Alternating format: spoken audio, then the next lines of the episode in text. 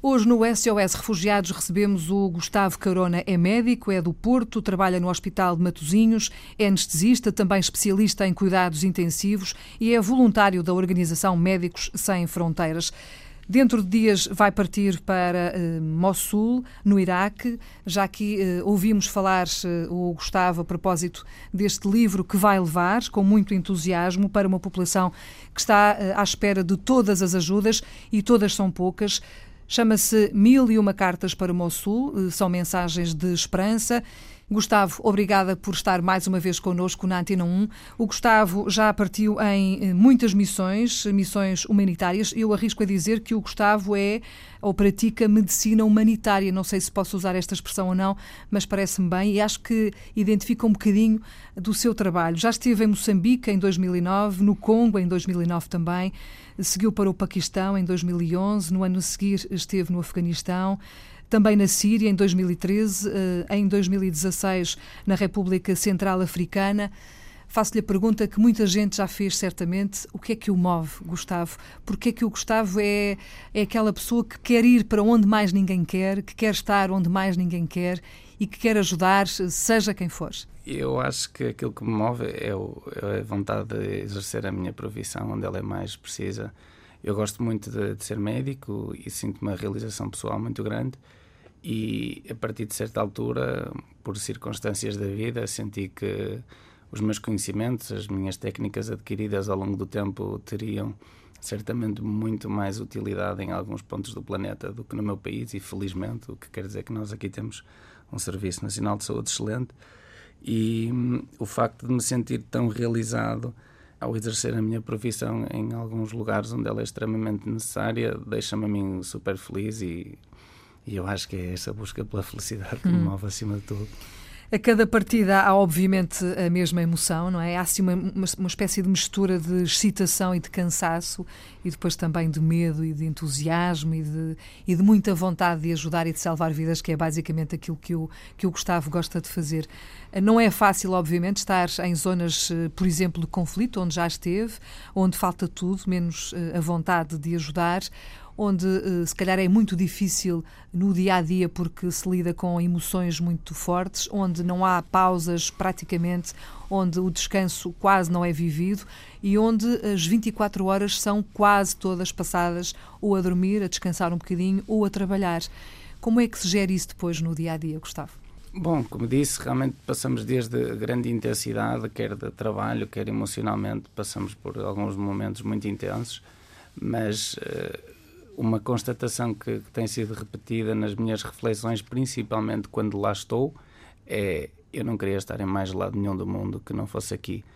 Uh, Sinto-me mesmo bem por lá estar, por estar em contacto com a população e aquela realidade, aquele momento presente é, é tão importante para mim de, de, de, estar bem com a minha consciência que estou a fazer algo que me parece bonito, uhum. que, que, supera toda, todos os medos, todos os momentos de cansaço e, e, a distância e a saudade.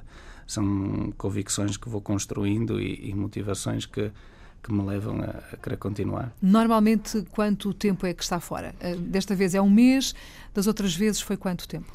Dois, três, quatro meses, anda assim mais ou menos por aí, dependendo da missão. Depois vem matar saudades e depois volta. Sim, a minha vida tem sido essencialmente aqui em Portugal. As minhas missões não deixam de ser uh, interrupções do meu percurso médico aqui no Porto, mas uh, a partir de setembro vou, de alguma forma, desligar-me e, e, fazer missões com mais frequência. Portanto, o que me está a dizer é que basicamente vai dedicar-se às missões e vai deixar o hospital, é isso? Sim, uh, parece-me que é o caminho que mais me faz feliz. É ali onde eu encontro a parte mais bonita de, de mim e por isso vou, vou tentar eh, continuar a sonhar e a lutar por aquilo que eu acredito, enquanto me fizer sentido. Uhum. O Gustavo esteve na Síria em 2013, nessa altura já havia fluxos de refugiados, mas eh, basicamente, como não era eh, na Europa, não, é? não se falava muito disso. Eu gostava de ouvir a sua opinião, a sua posição perante esta crise de refugiados que, que assolou a Europa e que uh, tem feito muitas mortes. Tal como diz o Gustavo, quando nos questionamos sobre este fluxo de refugiados, esquecemos de que uh, os verdadeiros números não são estes. Há outros milhões que nós não conhecemos.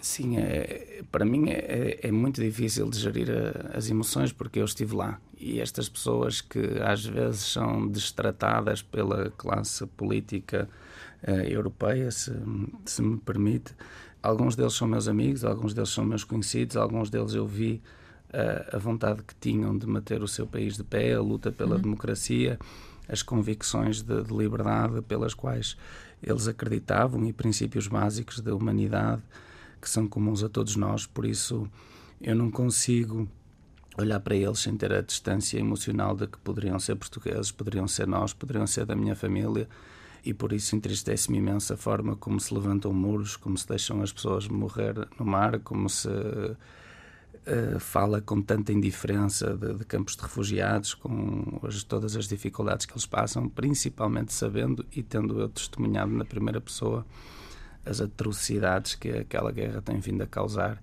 E, por isso eu sei porque é que eles largaram o seu próprio país. Ninguém larga um país de ânimo leve. Uhum. É quase como abandonar a nossa família, a nossa mãe, e, e só por eh, ter realmente uma, um risco de vida iminente, infelizmente no caso da Síria, mas não só, que, que é de uma intensidade que os leva a abandonar tudo e deixar tudo para trás. Como disse, os números são assustadores. A, a, população síria antes do início da guerra era de cerca de 22 milhões. Há 5 milhões que já largaram a Síria, mas se calhar esses até nem serão os números mais preocupantes, porque há 9 milhões de deslocados, que, que são, no fundo, os refugiados ainda mais pobres, porque é aqueles que nem tiveram a capacidade de sair do país. Por isso, há uma esmagadora agora a maioria da população que largou as suas próprias casas, que vivem em condições desumanas e, e que está muito longe daquilo que são os limites daquilo que eu considero a dignidade humana. Nós não termos uma, uma reflexão mais holística de, daquilo que, que estas pessoas estão a passar entristece-me e, e, e congratulo muito todas as organizações que fazem com que estes refugiados possam ser hum, tratados de uma forma mais humana.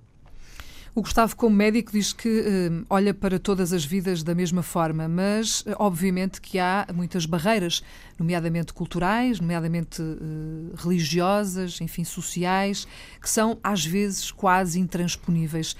Pergunto-lhe como é que se lida com isto, como é que se ultrapassa isto e nas suas missões, nestas seis que já estão para trás, qual foi o seu momento mais marcante do ponto de vista destas, destas barreiras? Eu acho que há muitas questões que são conversáveis e negociáveis. A importância que a vida humana tem que ter para nós, para mim, não é minimamente negociável. E eu acho que esse princípio está, está inerente àquilo que é a minha profissão e, sem dúvida, aos ideais dos Médicos Sem Fronteiras. É verdade que em alguns países a, a forma como a cultura condiciona o comportamento da população, como a nossa também condiciona, mas de uma forma diferente, faz com que, em particular, a posição do, dos elementos de sexo feminino tenham uh, uma liberdade em relação à sua própria vida que, que nos faz confusão do ponto de vista ético e moral. Uh, mas se olharmos, se calhar, para trás nos tempos, mesmo na, no nosso país ou na Europa, terá sido relativamente semelhante. Eu tive algumas situações em que, em que foram muito difíceis de digerir porque eu e a, e a, minha equipa fomos impotentes em relação ao facto de, de o homem ter a, a, propriedade de decidir se uma mulher deve ou não ser operada, mesmo que a sua vida esteja em risco. Fui confrontado com essa situação uma outra vez e, e foi extremamente doloroso sentir que nós não poderíamos fazer o nosso trabalho em que a pessoa não estava a decidir pela sua própria vida isso faz-nos muita confusão, mas nós não estamos lá para mudar as regras, eh, para ocidentalizar, ainda que exista uma vontade muito grande implícita na nossa forma de estar, de tentar conquistar os outros, mas eh, nosso propósito é, é, é, exercer medicina, independentemente da, da, forma como as pessoas olham para a sua cultura, para a religião, para a forma de se organizar, e, e por isso temos que, que, respeitar alguns, algumas eh, regras, ainda que, que sejam dolorosas para, no nosso entendimento. Não queria uh, deixar esta conversa neste momento assim triste e doloroso e quase incompreensível, pedia-lhe que nos uh, aproximasse de uma situação mais feliz, em que tenha feito a diferença, em que tenha, enfim, saído de lá com um sorriso nos lábios. Tem certamente dezenas, centenas Quer contar-nos alguma? Acho que a grande parte do nosso trabalho, eu estando envolvido nas atividades cirúrgicas dos projetos, é, tem a ver com obstetrícia e mesmo em zonas de conflito. A cesariana é a cirurgia que nós fazemos em, em, grande maioria dos casos, ou por outra, cerca de 60% a 70% das cirurgias que nós fazemos são cesarianas, o que são sempre momentos felizes, porque as pessoas estão normalmente alegres e, e nasce uma criança, por isso não, não são doentes, é um momento bonito da medicina. Uh, e, e, a alegria das mulheres de, de verem a, as crianças a nascer saudáveis é uma coisa que nos deixa contagiados e com esperança para toda a vida.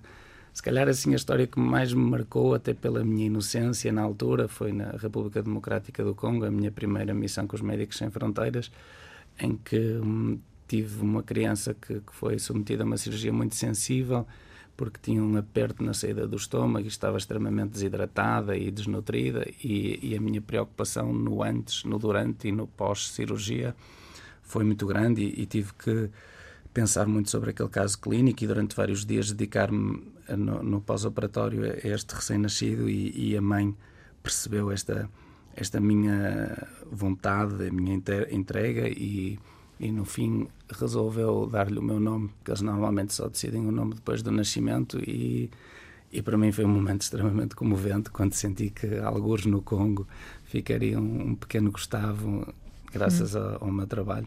E a acreditar que uh, esse nome significaria qualquer coisa como sábio, forte e corajoso, não é? Sim, esse foi, um, esse foi um momento constrangedor, porque eu se calhar deveria saber, agora já sei o que é que o meu nome quer dizer, mas na altura eles, hum, a mãe perguntou-me qual era o significado da palavra Gustavo, porque eles dão muito significado, atribuem um simbolismo muito grande à, à, àquilo que está por trás de, do, no, do primeiro nome de cada um e, e, eu fiquei assim um bocadinho constrangido porque não me lembrava, então achei que não devia desiludir aquela criança e aquela mãe e, e inventei um bocadinho o significado e disse algo como forte, corajoso e sábio para aquela. E afinal de contas, o que é que quer dizer? É um nome que vem da Escandinávia, dos algures da Suécia, que quer dizer líder dos visigodos. Não está muito longe. Não está muito longe. Está parecido. Gustavo, uh, Daqui a dois dias parte para uh, mais uma missão. Mossul, uma cidade eh, no norte do Iraque, que foi ocupada pelo autoproclamado Estado Islâmico. A carência, obviamente, é total, uma zona de, de, conflito muito tensa. Vai lidar com aquilo com que já lidou noutros pontos do mundo, com muitas dificuldades, com morte, com sofrimento, com, com guerra. É uma cidade em ruínas, eh, uma parte da cidade, pelo menos. Em relação a esta missão, sente que está mais preparado, mais bem preparado do que estava em relação às anteriores, ou parte como partiu para as anteriores? disposto a ajudar, disposto a fazer o que for preciso? Bom, a experiência ajuda muito em, em, em, vários eh, campos, não é? quer do ponto de vista emocional, que se calhar é a nossa barreira maior neste momento, principalmente na antecipação da missão.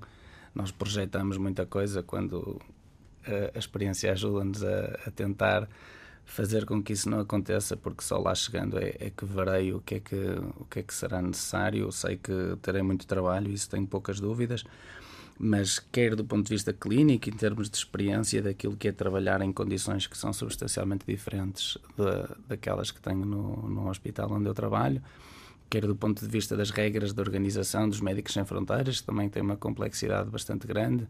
Isso vai-se aprendendo, vai-se absorvendo e, e o facto de já ter comigo algumas missões ajuda-me sem dúvida a encarar estas missões potencialmente difíceis e exigentes com uma certa naturalidade. Obviamente que uh, não vou deixá-lo ir embora uh, sem lhe dizer que quando voltar vou gostar de falar consigo outra vez. Pode ser? Claro. Aceita o desafio? Claro que sim. Uh, muito obrigada, Gustavo, por ter vindo. Deixe-me só recordar aqui uma frase que eu li no livro que, que vai ser entregue agora, Mil e Uma Cartas para Mossul, que vai ser levado por si em mãos e que vai ser entregue justamente a, a, em Mossul. O Rui Marques, da plataforma de apoio aos refugiados, eh, diz eh, qualquer coisa como isto, ao contrário do que tantas vezes pensamos, não são só as bombas e os tiros que matam em todas as guerras, o que mata mais é a distância de quem vê e nada sente, de quem sabe e nada diz, de quem podia e nada fez. A distância que se torna ausência mata dolorosamente numa dor moída e prolongada. Obviamente que concorda com isto. Concordo, eu gosto muito de, de sentir que é na medicina que eu encontro a maior realização, mas o que é facto é que estas missões, a importância daquilo que, que é a mensagem subliminar dos Médicos Sem Fronteiras, que é nós preocupamos-nos, nós representamos as pessoas que se preocupam, nós queremos ajudar-vos, nós representamos todas as pessoas do mundo que vos querem ajudar, nós queremos deixar esperança, sementes de conhecimento e, e essa aproximação entre os povos é que é de longe uh, uh, o propósito mais importante destas missões, ainda que as vidas salvas por nós também sejam, obviamente, de um significado enormíssimo. Só posso mesmo agradecer-lhe já agora deixe-me só, eu não resisto, dizer aquilo que li alguns a propósito do Gustavo. Uh, os problemas existem muito antes de nos baterem à porta, disso não temos a menor dúvida, e não podemos mesmo passar as nossas vidas a fingir que as coisas não existem, temos de fazer qualquer coisa. E nós agradecemos, eu agradeço em nome da Antena 1 o seu trabalho, a sua dedicação e marco desde já uma nova conversa para quando voltares do Iraque. Gustavo, gostei muito, muito mesmo de falar consigo. Muito obrigada e bom trabalho. Muito obrigado, eu é que agradeço a oportunidade.